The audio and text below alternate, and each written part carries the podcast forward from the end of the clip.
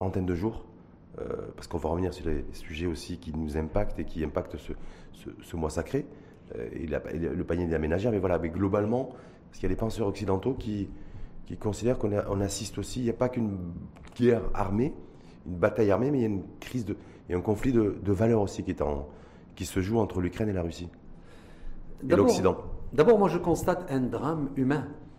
Une guerre, c'est toujours un drame c'est toujours quelque chose d'extrêmement mauvais, d'extrêmement négatif pour l'être humain d'une manière générale, le citoyen. Et je ne parle pas que des citoyens qui vivent en Ukraine, c'est-à-dire qui vivent tous les jours l'impact des bombes, euh, de la mort, mais je parle du citoyen, hum, c'est-à-dire universel. Nous sommes tous impactés par cette guerre. Ceux qui sont impactés directement sont le, voisinage direct, mais nous, nous la subissons aujourd'hui. Vous savez, euh, aujourd'hui, moi, je paye le gasoil à 14 dirhams 35, alors que je le payais à 8 dirhams il y a quelques mois. Ça m'impacte énormément sur, sur ma trésorerie, euh, les produits alimentaires. Et puis, nous sommes dans un mois sacré, le mois de Ramadan. Généralement, les gens euh, augmentent un petit peu leur consommation. Oui, il y avait une, il y avait une augmentation traditionnelle des prix pendant eh cette ben, période-là. Et oui, et là, aujourd'hui, on voit que les prix flambent. Flamber, ça veut dire un impact direct sur le panier de la ménagère. Et je parle surtout du citoyen moyen marocain pour qui cet impact est extrêmement foudroyant. Complètement. Et on va revenir largement là-dessus chez vous, les durant, durant ce débat L'Info en face, Matin TV avec vous. Mais sur, voilà, est-ce que ces, Occidentaux penseurs qui disent voilà, il y a euh, un conflit de valeurs entre l'Occident euh, et, Vladimir Poutine et, la Russie avec voilà, une conception des valeurs et de la modernité qui serait, qui serait opposée, pas forcément opposable Bien sûr. Euh, vous savez que depuis quelques décennies, l'Occident, d'une manière générale, mais les grands pays aujourd'hui qui, qui, le marquent, imposent un point de vue des valeurs à l'humanité entière et qu'ils appellent ça les valeurs universelles. C'est-à-dire l'universel, c'est juste quelques pays dont le référentiel, euh, c'est-à-dire impose ça et tout le reste du monde doit subir, doit se plaire, doit se plier à leur volonté, à leur définition de ces valeurs, que ce soit la démocratie, que ce soit la modernité. Mais aujourd'hui, les gens se révoltent, les gens n'acceptent plus. Et je ne rentre pas dans les considérations politiques, surtout sur ce qui se passe aujourd'hui entre la Russie et les États-Unis, parce que c'était les deux grandes puissances qui représentaient les deux grands pôles. Mais aujourd'hui, c'est vrai qu'il y a cette révolution des valeurs et que les gens n'acceptent plus à ce qu'on leur impose un point de vue. Il y, a aussi, effectivement, vous, donc vous partagez la pensée de ces, de ces penseurs occidentaux qui considèrent que voilà, il y a, il y a, qu'il ne faut pas occulter le fait qu'il y a aussi un conflit en matière de valeurs entre ce qui se passe aujourd'hui depuis quasiment plus de 5-6 semaines entre l'Occident, l'Ukraine, mais l'Occident au sens large, bloc, et, euh, et la Russie. Oui, absolument. Je le partage et je, je pense qu'il y a beaucoup de choses qui vont changer.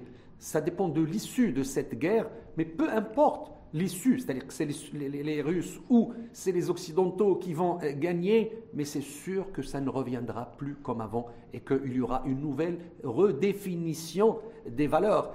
Et je, ne dois pas oublier que nous-mêmes, c'est-à-dire le monde musulman, nous avons aujourd'hui une grande responsabilité. Nous devons aussi nous afficher, nous imposer et bien sûr afficher nos valeurs, parce que ce sont des valeurs qu'on on estime qu'elles sont des valeurs universelles. Mais en même temps, effectivement, chez c'est vrai que l'Occident, c'était le continent, j'allais dire, porteur de, de ces valeurs dites de modernité, avec une conception euh, relativement, j'allais dire, arrêté, en tout cas paramétré. Est-ce que du coup, voilà, c'est là-dessus, par rapport à ça, il va falloir aussi que vous dites ce monde musulman, et peut-être nous, le Maroc, euh, en, premier, en premier chef, va devoir se, va devoir se positionner. Absolument, absolument. Et nous le faisons, nous le faisons déjà. Euh, Sa Majesté, que Dieu glorifie, a fait des déclarations dans ce sens très très importante. Nous, en tant que pays, en tant qu'élite, en tant que penseurs, en tant que représentants de ce pays, nous affichons ces valeurs-là et nous les transmettons aujourd'hui, que ce soit sur le plan religieux, mais aussi sur le plan humain et sur le plan spirituel. Nous parlons beaucoup de grandes valeurs comme l'amour, mais l'amour qui n'est pas conditionné par euh, autre chose, qu'elle soit politique ou autre, un amour sincère, un amour profond, un amour complet. Quand on parle de l'égalité, quand on parle de la liberté, on parle de ces valeurs-là, mais dans leur pure conception et définition. mais pas des valeurs que nous, nous définissons comme on veut et en fonction de notre intérêt et qu'on veut imposer aux autres. Donc ça veut dire que vous êtes, vous, êtes partisan, en tant que penseur, de ces penseurs occidentaux qui disent voilà, il y a des, il y a des pays aussi qui veulent aujourd'hui s'émanciper et créer leur propre modèle de matière de valeur et de, et de modernité. Ça, c'est possible Absolument, et ça va commencer à changer. Ça, euh, on voit les prémices. Hum. Bien sûr, l'avenir nous le confirmera ou l'infirmera. Hmm. Mais je pense que ça va se confirmer et qu'il y aura de profonds changements aujourd'hui dans l'écosystème des valeurs à travers le monde. Donc il y aura donc du coup un avant et un après euh, conflit euh, russo-ukrainien. C'est sûr, sur le terrain des valeurs. Un avant et un après Covid. Un avant et un après Covid, justement, on vient de, on vient, on vient de sortir de deux ans de Covid. Absolument. Euh, chef Ouazani, euh, donc deux, ans, deux années Covidées de Ramadan. Là, il n'y a plus de, plus de Covid. En tout cas, le le virus circule à très faible intensité. Est-ce que ça veut dire qu'on a un ramadan aujourd'hui qui, est, qui nous permet d'être vécu pleinement Absolument. Même si le fait qu'il y ait un impact aussi direct, vous l'avez dit, lorsque vous allez faire votre plein d'essence, où on voit que ce qui se passe du côté de, Kiev aujourd'hui nous impacte directement du côté de Casablanca ou de Rabat. Absolument. Et je, je, pense que tout Marocain, de manière particulière, mais aussi tout, tout musulman à travers le monde, aujourd'hui se réjouit de cette nouvelle configuration du Ramadan 2022. Un Ramadan où on a euh, repris possession de nos mosquées, on a repris possession. Pas de restrictions euh, sanitaires pour l'accès à la mosquée Extrêmement, extrêmement fine, extrêmement euh, petite, mais d'une manière générale, les mosquées sont ouvertes. Sa Majesté a donné ses ordres pour que toutes les mosquées s'ouvrent aujourd'hui pour le citoyen marocain. Euh, les sanitaires sont ouverts, les espaces autour des mosquées sont ouverts et, sont préparés pour accueillir les croyants chaque soir. Et on a vu hier et avant-hier l'arrivée massive du citoyen. Ça veut dire que les gens se sont libérés après deux ramadans où on était emprisonnés. Donc flux important de, de personnes qui assistent aux, ces prières de Taraweh Absolument. Est-ce que là, il y a, par rapport à l'état d'esprit? L'état d'esprit, est-ce que c'est voilà, est-ce qu'il y a le voilà, être, il y a le soulagement de, de, après deux années de Covid? Il y a aussi des voilà des craintes exprimées. On l'a dit, il y a ce conflit, euh, ce conflit ukraino-russe. Voilà ce qui se passe un peu à travers le monde aussi. La cherté de la vie. Est-ce que c'est des choses aussi qui qui font que dans le recueillement et dans la spiritualité. Bien sûr. Alors, premier point, premier ressentiment, c'est la délivrance. Les gens se sentent délivrés d'un poids énorme qu'ils avaient, c'est-à-dire le fait d'être acculés, confinés chez soi, emprisonnés pour utiliser un peu le mot. Donc, c'est délivrance. Deuxième point, on apprécie énormément la liberté après l'avoir perdue. La meilleure manière d'apprécier une valeur, c'est de la perdre pendant un temps et de la retrouver. On retrouve sa saveur. Et bien sûr, à, côté de ce côté spirituel, il y a ce côté négatif aujourd'hui qu'on ressent profondément et qui nous tape directement sur le visage, c'est ce conflit euh, russo-ukrainien ou russo-occidental pour être plus euh, clair dans la définition de et qui nous impacte dans nos poches dans notre finance, dans notre vie de tous les jours. Et ça, malheureusement, le citoyen marocain et le citoyen du monde aujourd'hui le vit amèrement. C'est une amertume, mais on n'y peut rien, nous. Nous, eh. nous subissons parce que nous sommes des consommateurs. Ça veut dire, après deux années de, deux années de crise sanitaire, c'est une crise, une crise sociale, une crise économique Bien sûr, c'est une crise sociale, elle est particulièrement économique parce qu'on ressent son impact sur les prix qui flambent un peu partout, mais ça ne doit pas nous faire perdre le, point le plus important, c'est les valeurs du mois de Ramadan.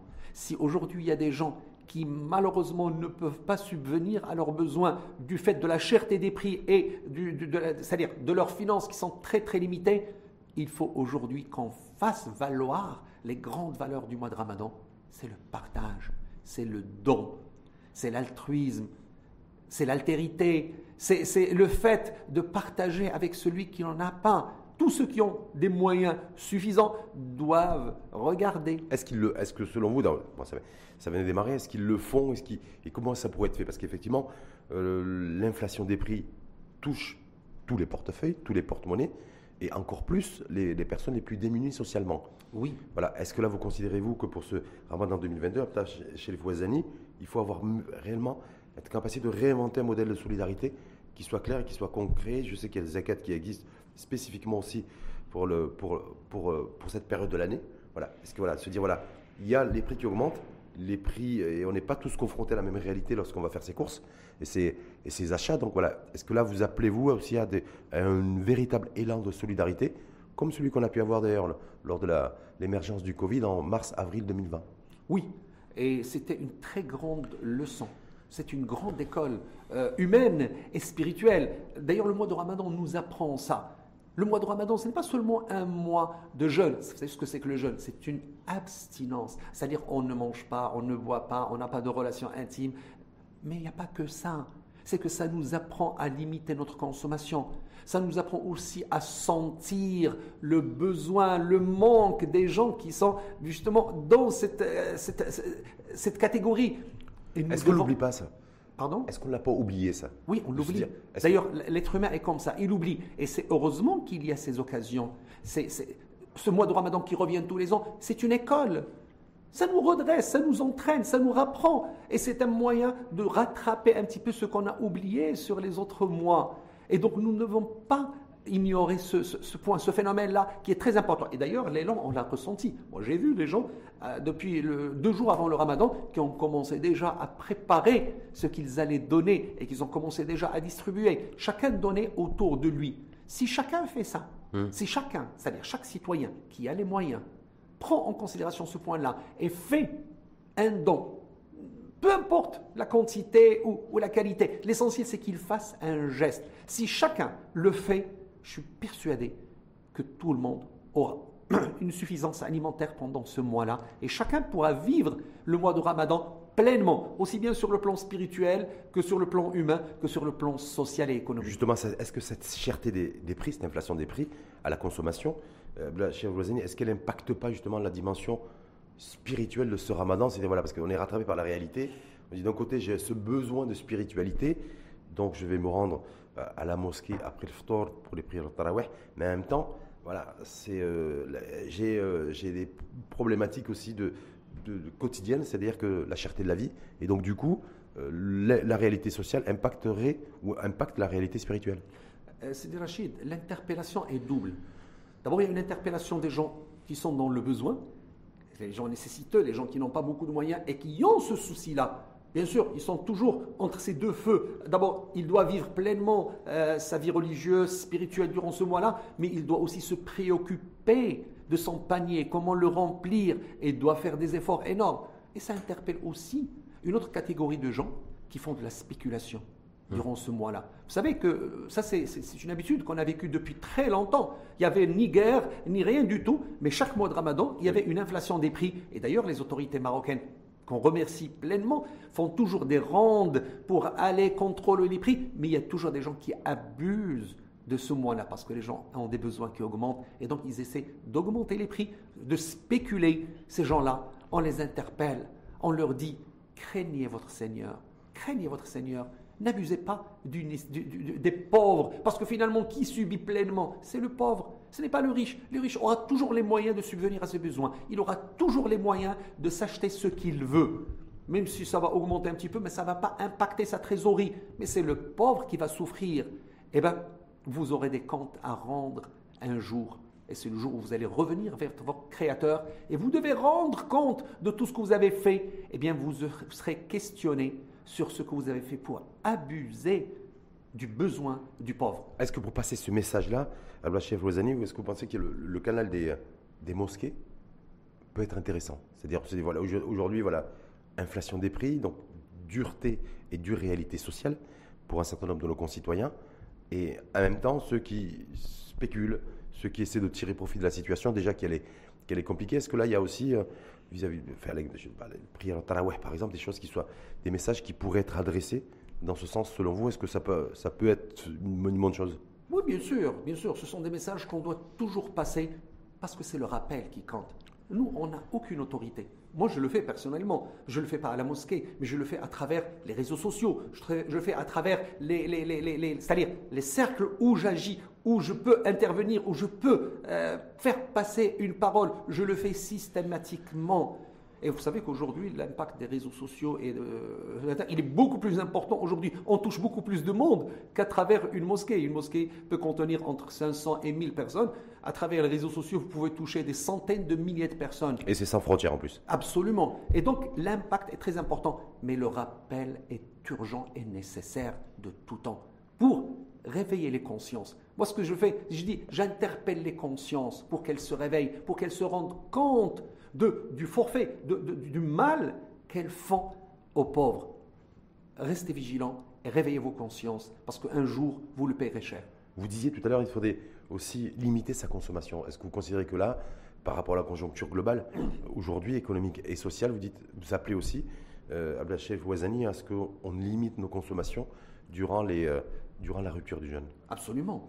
Et d'ailleurs, c'est l'intérêt, c'est l'intérêt du jeûne. Ce n'est pas de jeûner pendant 15 ou 16 heures, mais de le combler et de récupérer pleinement en un espace très court. D'ailleurs, vous faites très mal à votre estomac, à votre euh, euh, physique, à votre corps, parce que le fait de le, bourrer d'aliments aussi euh, forts, aussi hypercaloriques, ben vous vous faites du mal. Alors que l'intérêt du mois de Ramadan, c'est de se faire du bien, aussi bien sur le plan physique que sur le plan spirituel. Et ça aussi, c'est un message qu'on doit passer et dire aux gens, le plus important, ce n'est pas de vous remplir le ventre, mais c'est de vous remplir la conscience. Parce que le fait d'aller à la mosquée, le fait d'assister à un cours, le fait d'écouter euh, quelque chose qui vous fait du bien, ça vous impacte le mieux, ça vous donnera le plus de profit que le fait de remplir votre ventre. De toute façon, vous le remplissez euh, pendant une demi-heure, ça ne restera pas le lendemain. Justement, se remplir la pince comme ça, comment vous expliquez-vous que dans les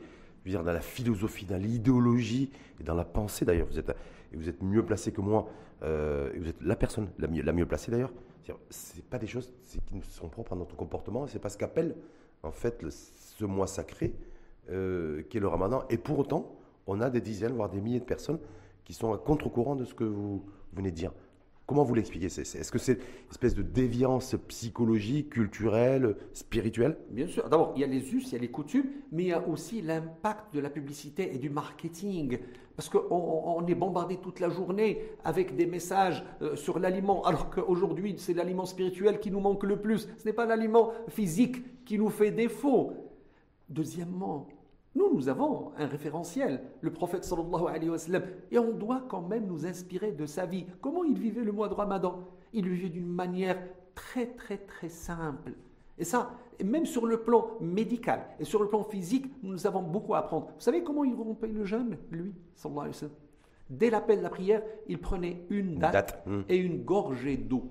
Et puis, il se levait pour aller faire la prière. Vous savez, sur le plan physique, sur le plan médical, c'est extrêmement fort. Parce que vous avez un corps, vous avez un estomac qui était au repos pendant 16 heures, peut-être 17 heures, peut-être 18 heures, qui n'a pas, euh, qui n'a pas travaillé. Il n'a pas ingurgité d'aliments. Exactement. Hmm. Alors, au lieu de le remplir d'un seul coup et donc euh, de, de, l'impacter négativement, ben, vous lui faites juste le rappel. Une date, vous l'informez qu'il y a de l'aliment qui va venir. Il se met en marche. Deuxièmement, l'eau est très importante parce que ça hydrate un corps qui était déshydraté pendant toute la journée. Et après, il revient et il mangeait très peu. C'est-à-dire un peu de pain, un peu de fromage, un peu d'huile. C'est-à-dire des aliments simples parce que ce qui l'importait le plus, ce qui l'intéressait le plus, c'était ce qui allait venir à l'après. Après, c'est-à-dire la prière et l'adoration de la nuit. Donc toute la dimension du, recueillement et de la spiritualité. Absolument. Ça, c'était il y a des milliers d'années? Oui, et ça reste valable même après des milliers d'années. C'est un modèle gagnant, et un modèle gagnant, on ne le change pas. Deuxièmement, c'est-à-dire Rachid, c'est important. Oui, allez-y, allez-y, allez-y. C'est que, en moment de crise, aujourd'hui nous vivons cette crise, il y a cette crise en Ukraine, il y a cette flambée des prix. La meilleure manière aujourd'hui de répondre à ceux qui, c'est-à-dire qui augmentent les prix, qui font euh, la surenchère, c'est de limiter notre consommation et de leur laisser leurs marchandises. Parce que le marché répond toujours à, l'offre et à la demande. Aujourd'hui, la demande est énorme et automatiquement, les prix flambent. Si on baisse notre demande, je passe même au niveau du, carburant, aujourd'hui, il faut qu'on limite nos déplacements. C'est-à-dire que vous dites en fait, dans cette période de ramadan et de euh, chez le voisin, prenez votre vélo, vous déplacez-vous à pied.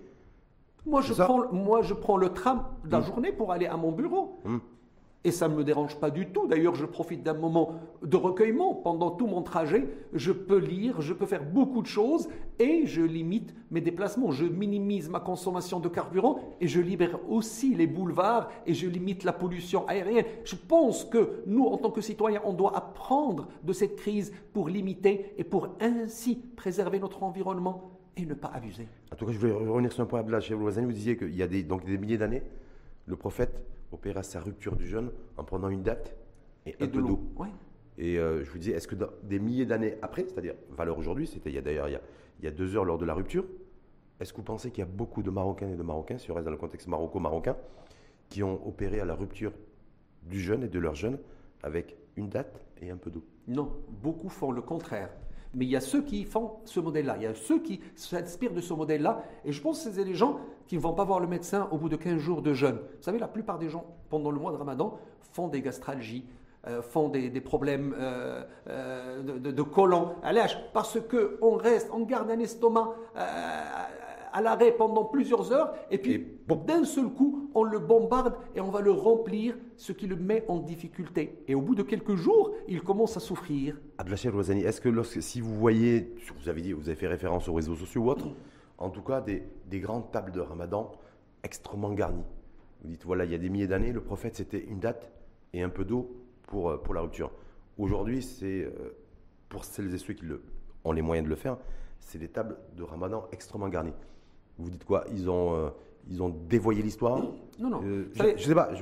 Est-ce que les, gens, les gens sont libres d'abord de faire ce qu'ils veulent. Ce n'est pas interdit d'avoir une grande table, mais il faut faire preuve d'humilité. Ne pas s'afficher. Vous voulez le faire, faites-le chez vous, si ça vous plaît, et personne ne vous en voudra. Par contre, l'afficher est un affront à tous ceux qui n'en ont pas. C'est un affront à tous ceux aujourd'hui qui souffrent. C'est un affront à tous ceux aujourd'hui qui n'ont même pas ce petit minimum pour rompre le jeûne.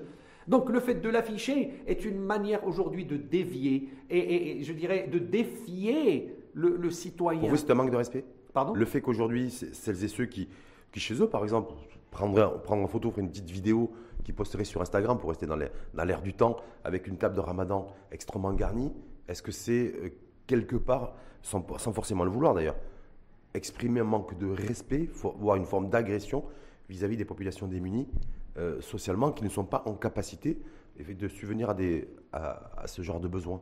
C'est un manque de respect à l'autre et aussi c'est un dévoiement des principes fondateurs de ce mois de sacré de Ramadan. C'est un mois où on doit faire preuve d'humilité, on doit faire preuve de modestie, on doit faire preuve de partage, on doit faire preuve de compassion. Ce sont les grandes valeurs aujourd'hui que nous devons retenir à la fin de ce mois de Ramadan. Vous savez, le mois de Ramadan, pour nous, c'est comme une équipe. Nous avons notre équipe nationale qui s'est qualifiée à la finale de la Coupe du Monde et qu'on félicite. Ah, donc, c'est qualifié pour la Coupe du Monde Bien sûr. Oui, c'est la finale. pour les, J'espère qu'on en finale. Je parle des phases finales au Qatar. Et vous savez qu'ils vont rentrer en concentration. Bientôt, ils vont faire des concentrations. Donc, eh bien, le mois de Ramadan, c'est un peu ça pour tous les citoyens croyants. C'est que pendant 11 mois, ils s'adonnent à tout ce qu'ils veulent, ils se libèrent, ils se lâchent. Mais pendant ce mois-là, ils se mettent en entraînement, ils se mettent en concentration, ils essaient de réapprendre les grandes valeurs, les vraies valeurs, ce qui va les servir et ce qui va les aider énormément dans leur vie de tous les jours. Mais ça doit servir après le mois de Ramadan. Et on ne doit pas les oublier, les faire disparaître, et les effacer de notre mémoire juste après Ramadan. Et ceux qui oublient, euh, je vois Voisani, d'être cette notion de solidarité, de, partage euh, et de respect vis-à-vis de ceux qui sont dans le besoin, parce que je rappelle que aussi un des dire, préceptes du, Ramadan, c'est de ressentir ce que, euh, pendant un mois, ce que ressentent malheureusement des personnes toute l'année. Absolument. Que... Donc je me dis, voilà, est-ce que, dans ce, parce qu'on se dit, voilà, c'est le mois de l'abstinence en journée, ne pas boire, ne pas manger, ne pas fumer, ne pas avoir de, relations intimes, et afficher le soir, ne pas respecter cette philosophie du, du ramadan, est-ce que ça peut remettre en cause aussi le, je veux dire, le, rapport qu'on a avec le ramadan? Est-ce qu'on attend de ce mois sacré? Bien sûr, bien sûr. Ils sont en porte-à-faux totalement avec les valeurs du mois de ramadan.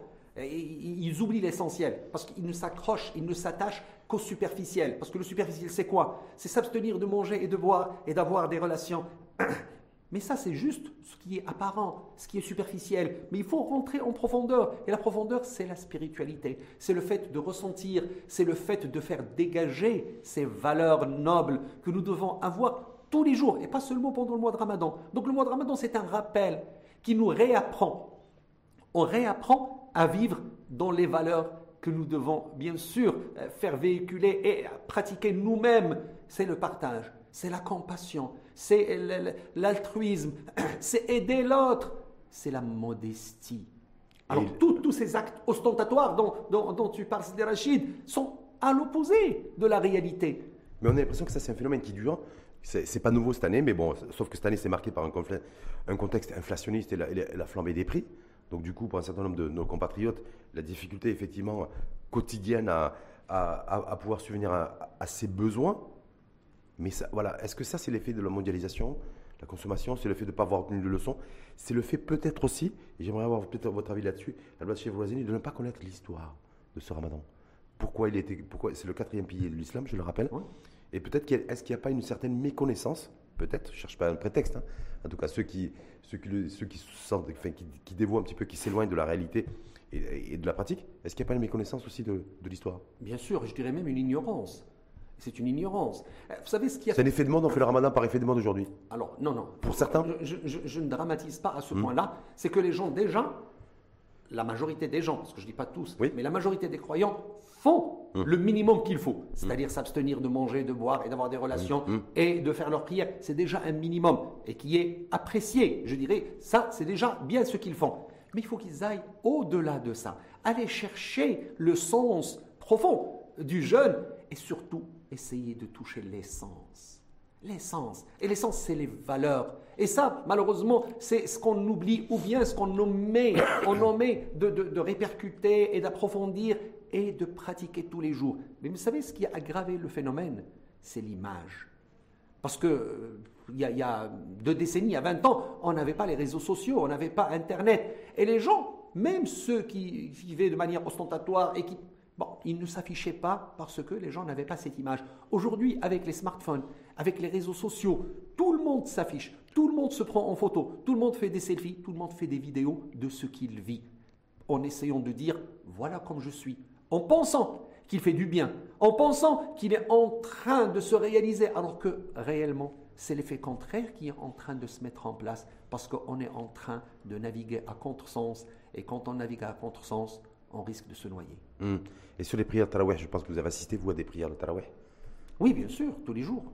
En attente, là, de se dire, voilà, aujourd'hui, par rapport aux attentes individuelles, on le disait, on le disait précédemment, c'est deux ans de Covid, donc la délivrance aussi, de pouvoir ah se ah rendre à la mosquée, de pouvoir en tout cas se, déplacer, c'est une notion de mobilité.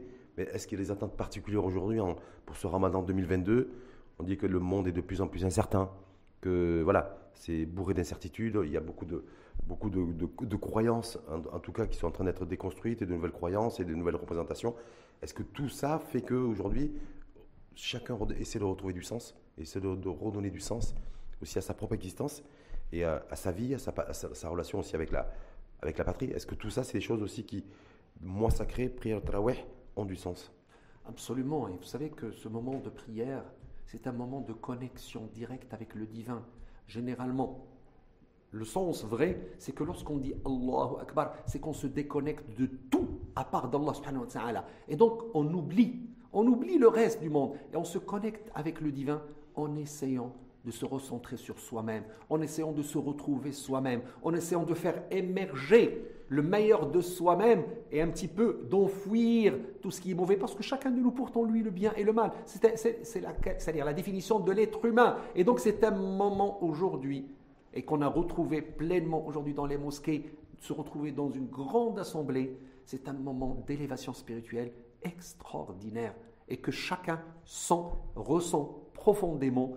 Mais malheureusement, à la fin de la prière, on retrouve la réalité et cette réalité qui nous tape directement dans le visage et qui est le malheur, la violence, la cherté, euh, la cupidité, l'égoïsme. Et ce sont des choses qu'on voit tous les jours, mais que nous devons combattre, que nous devons, au moins nous devons essayer de dépasser pour retrouver cette profondeur spirituelle qui va nous faire beaucoup de bien et nous permettre d'être dans la sérénité et la quiétude. Mmh. Donc, en tout cas, moi, c'est qui permet, de, qui, qui, permet de se retrouver avec soi-même, de s'élever aussi de, et de, de, faire valoir beaucoup plus le bien qui est en nous plutôt que, plutôt que le mal? Absolument.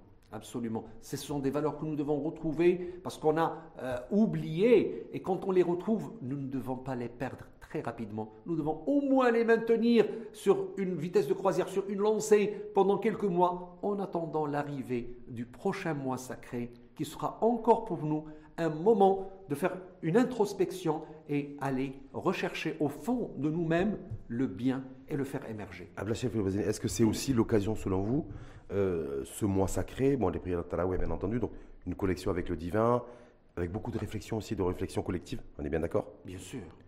De, penser aussi, de poser aussi, d'avoir des échanges sur les, grands enjeux énergétiques, écologiques.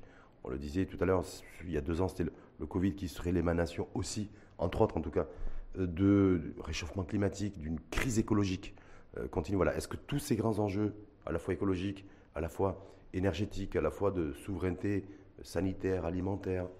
Euh, est-ce que c'est des choses aussi qui. Est-ce que selon vous, c'est le, moins propice aussi pour. On est posé, on est tranquille, on, est, on, se recueille doucement et on peut aborder aussi ces, sujets, ces grands sujets de, société, ces grands sujets du moment? Absolument, c'est Rachid. C'est un moment où on retrouve la sérénité. Et c'est dans la sérénité qu'on peut faire des réflexions. C'est dans la quiétude qu'on peut réfléchir. C'est dans ce cet état d'esprit qu'on peut aller discuter des grands enjeux aujourd'hui, je dirais, et des choses qui nous menacent. Vous avez parlé d'écologie, c'est quelque chose d'extrêmement, d'extrêmement important et d'extrêmement grave, parce que nous sommes en train de détruire notre écosystème. Le détruire, c'est compromettre l'avenir des générations, c'est compromettre l'avenir de nos enfants, de nos petits-enfants. Et ça, c'est notre égoïsme qui le fait. Et vous savez, ce sont les grands pays aujourd'hui, les pays les plus riches, qui font le plus de mal parce que c'est l'égoïsme qui les, les, mène, c'est l'égoïsme qui gagne leur comportement de tous les jours et c'est le gain qui dirige leurs actions et leurs grandes décisions. Nous devons, nous devons tous, comme citoyens du monde, moi je parle ni de croyants ni d'incroyants, mais je parle d'un citoyen du monde. Tout citoyen, tout être humain aujourd'hui doit faire cette réflexion, doit penser profondément sur son vécu de tous les jours, mais surtout l'impact qu'il fait à son environnement et qu'est-ce qu'il qu'est-ce qu'il va léguer aux générations futures. Et quand je dis générations futures, ce sont nos enfants et nos petits-enfants. On est en train de compromettre leur avenir, on est en train de les condamner très très mal. Et ça, nous serons questionnés dessus et peut-être même punis. peut-être, euh, en tout cas, sur les grands enjeux écologiques, on le voit en tout cas chez nous au Maroc, c'est euh, un stress hydrique très fort, une problématique liée à l'eau. Vous avez vu qu'il y a eu plusieurs sorties dans ce sens. Se dire, voilà, est-ce que là, se dire, voilà, je. Prière de recueillement aussi, c'est voilà, dire comment mieux consommer, plutôt réduire. Vous disiez, il faudrait limiter sa consommation alimentaire durant le mois sacré. Et on sait qu'on va devoir, en tout cas d'une manière ou d'une autre, sous la contrainte ou pas d'ailleurs, limiter ou mieux, euh, mieux consommer, en tout cas des, ressources comme celle de, de l'eau. Oui. L'eau et l'eau, c'est l'eau, c'est la vie. Absolument, l'eau c'est la vie et euh, comme vous l'avez si bien dit, aujourd'hui nous vivons un stress hydrique, nous vivons une grande crise. D'ailleurs, euh, cette année où on a eu très peu de pluie, hmm. euh, toutes les nappes phréatiques sont vides, les barrages sont vides. Qu'est-ce qu'il va advenir des gens pendant cet été? Parce que c'est l'été où il y a la grande consommation, au moins pour boire. Et j'imagine les gens qui sont dans les campagnes, qui sont dans les, les montagnes, ils n'auront pas assez d'eau. Et on oublie que nous-mêmes, l'eau que nous buvons ici dans les villes, elle nous vient de là-bas. Et donc nous-mêmes, nous allons vivre ça. D'où, d'où, d'où l'intérêt de réfléchir sur ça et de rationner et de limiter et de, c'est-à-dire de consommer utilement.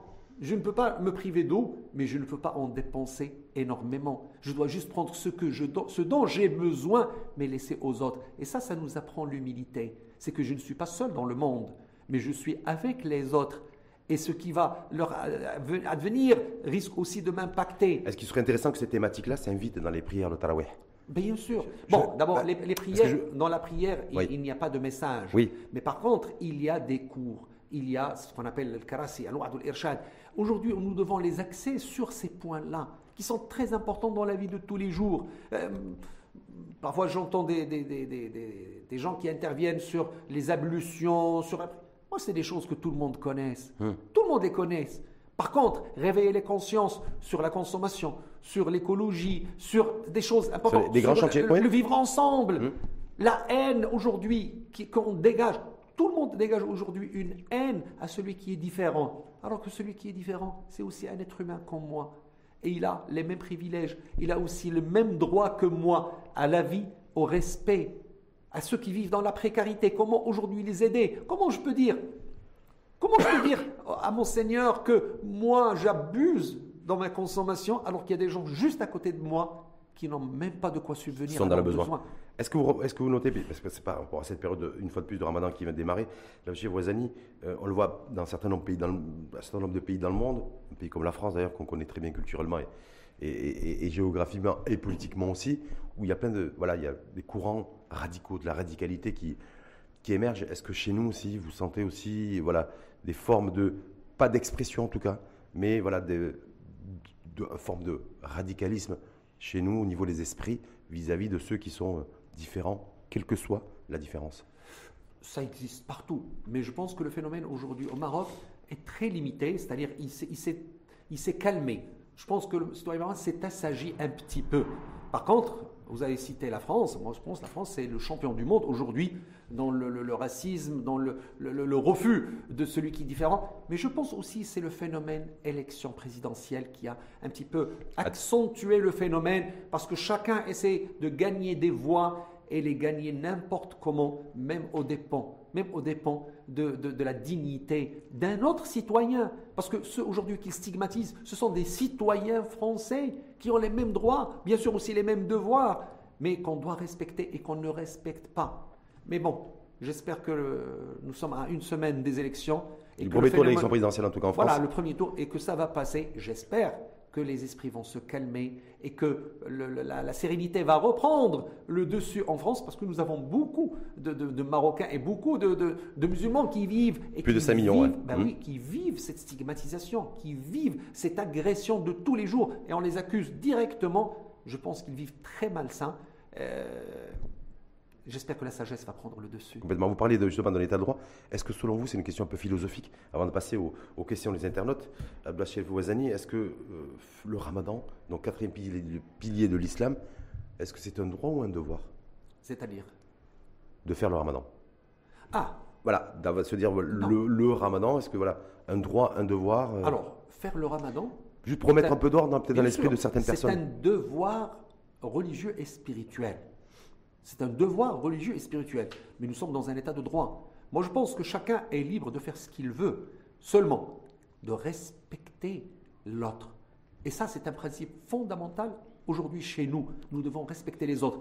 Moi, je parle directement à ceux qui ne font pas le mois de Ramadan. Moi, je dis, ils sont libres de faire ce qu'ils veulent. Nul, personne n'a le droit de les interpeller ou de leur dire pourquoi. Mais s'ils le font chez eux, c'est-à-dire qu'ils mangent chez eux, qu'ils fassent ce qu'ils veulent chez eux et qu'ils respectent les sensibilités de la majorité, c'est-à-dire de l'espace commun. Parce que nous avons un, espace commun, c'est la société civile. Tout ce qu'on partage ensemble, nous devons le respecter durant ce mois-là. Mais tout ce qui est de l'ordre du privé, chacun est libre de faire ce qu'il veut et nul n'a le droit de les interpeller ou, je dirais, de leur euh, imposer quoi que ce soit. Donc on va sur le point aussi que le bien, vivre ensemble, en tout cas, c'est nécessite et exige aussi le respect des minorités. Absolument. Quelles qu'elles soient. Et nous devons les respecter, qu'elles soient religieuses, ethniques, raciales, toutes, nous devons les respecter. Nous devons respecter l'être humain. Moi, je ne parle pas de, de minorité, parce que pour moi, c'est un être humain. Et tout être humain aujourd'hui a le droit au respect, a le droit d'abord à la vie et deuxièmement au respect. Je vais aller un peu plus profondément. Vous savez que chaque être humain porte en lui un souffle divin. Chaque être humain porte en lui un souffle divin. Et donc, quand on respecte un être humain, on respecte en lui ce souffle divin.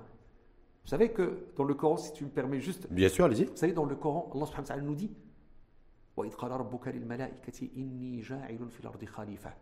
وفي آية أخرى وإذ قال ربك للملائكة إني خالق بشرا من طين فإذا سويته ونفخت فيه من روحي فقعوا له ساجدين Allah subhanahu a demandé aux anges de se prosterner devant cet être humain qui vient de créer. est-ce qu'il se prosterne devant la matière terre? Non, il se prosterne devant cet esprit divin, ce souffle divin qu'il porte en lui. Nous devons retenir cette leçon du Coran et que tout être humain, indépendamment de tout autre référentiel, a le droit et mérite de nous le respect qu'on lui demande. Mois sacré ou pas? Sacré, oui. Mais même, même, même, même en, dehors du mois sacré Encore plus lors du mois sacré ou même toute l'année en fait? Bien sûr, bien sûr, toute l'année. Pour nous, chaque jour est un jour qui est sacré. Alors, chaque jour est un jour qui est créé par Dieu et qui est une occasion pour nous pour faire du bien. Sinon, on va faire du mal. Merci à vous. En tout cas, on passe aux, questions des internautes Bien sûr. qui ont souhaité réagir. Euh, la première question qui vous est adressée, Ablachil Voisani, le monde est en train de changer. On en parlait d'ailleurs en, préambule du débat. L'avenir paraît à la fois incertain et mystérieux. Comment doit-on vivre et appréhender ces changements et ces inconnus, selon vous? Vous savez, dans notre conception religieuse, l'avenir, on ne le connaît pas. Et donc, nul ne peut prévoir ce qui va venir, ce qui va advenir demain eh bien, nous devons vivre le jour que nous sommes et préparer un avenir. Nous devons toujours penser au meilleur, même si c'est le pire qui arrive, mais nous, on sera au moins préparés. Deuxième question qui vous est adressée par une internaute. N'avez-vous pas le sentiment que des personnes sont de plus en plus inhumaines? Comment cela s'explique eh bien, très simplement, euh, je dirais qu'il n'y a pas que quelques personnes, mais il y a beaucoup de gens aujourd'hui qui, qui perdent leur humanisme. Quand je dis humanisme, c'est les valeurs. Parce mm. qu'il y a des valeurs humaines qu'on porte en nous. Je ne parle même pas des valeurs spirituelles ou religieuses. Indépendamment des religions, il y a des valeurs qu'on partage ensemble. Mais malheureusement, il y a des gens qui les perdent par cupidité, par égoïsme, parce que c'est des gens qui s'éloignent de cette spiritualité qui nous impose de voir en chacun un frère insemblable. On faisait référence d'ailleurs à la France tout à l'heure puisqu'effectivement on est à huit jours de l'élection présidentielle avec les, différents courants radicaux qui, s'expriment. Donc je pense que c'est peut-être ce qui inspire un internaute euh, de confession musulmane en France qui vous interpelle en vous demandant, nous, musulmans de France, nous avons du mal à supporter des insinuations qui nous sont faites de part et d'autre. Avez-vous un conseil à nous donner? Vous savez, il n'y a même pas des insinuations. Il y, a, certains candidats que je ne vais pas citer, mais hmm. qui qui visent directement le musulman et l'islam en les accusant de tous les torts, de tous les maux. Moi, ce que je leur dis, restez humble. Restez humble, restez modeste aujourd'hui. Laissez passer la vague. C'est une vague qui va passer. La meilleure manière pour vous de contrer, c'est de vous comporter en bien, de comporter correctement et de dire au monde entier, et particulièrement à la société française dans laquelle vous vivez, que nous sommes des gens bien, parce que nous sommes, nous suivons notre religion qui nous dicte d'être bien et de faire du bien, indépendamment du comportement de l'autre. Merci à vous. En tout cas, un petit peut-être juste conclure avec euh, est-ce que vous avez une actualité particulière? Je rappelle que votre dernier ouvrage est sorti fin 2021, L'islam en otage. Oui, l'islam en otage, où je parle des deux extrémismes aujourd'hui qui prennent en otage l'islam, qui parlent en son nom, mais qui, qui, essaient de lui faire du mal, et que j'interpelle les consciences, les bonnes consciences et les sages du monde pour lutter contre ces extrémismes et essayer de vivre ensemble dans l'harmonie et dans le respect, dans l'intérêt de l'humanité et dans l'intérêt de cette terre qui nous porte aujourd'hui et que nous, avons, nous devons préserver pour les générations à venir. préserver la terre, c'est préserver l'humanité. Absolument. Merci en tout cas infiniment à vous une fois de plus d'avoir répondu favorablement à notre invitation. Parce que je rappelle, on, s'était retrouvé l'an dernier. Absolument, ah, ça fait un an exactement, début Ramadan. Avec 11 jours d'écart d'ailleurs. Oui. Merci une fois de plus en tout cas à vous d'avoir euh, répondu euh, à notre invitation et d'avoir apporté autant de contenu, de dire, en matière de valeurs spirituelles à ce débat L'Info en face. Premier débat de la semaine, mais qui se voulait aussi coller un petit peu l'atmosphère culturelle et spirituelle ambiante et sociale également. Donc merci à vous, Ablachev Wazani, islamologue, spécialiste de la pensée islamique. À très bientôt et Ramadan Moubarak. Salam al pour vous et pour tous les gens qui nous écoutent et qui nous suivent. Merci à vous.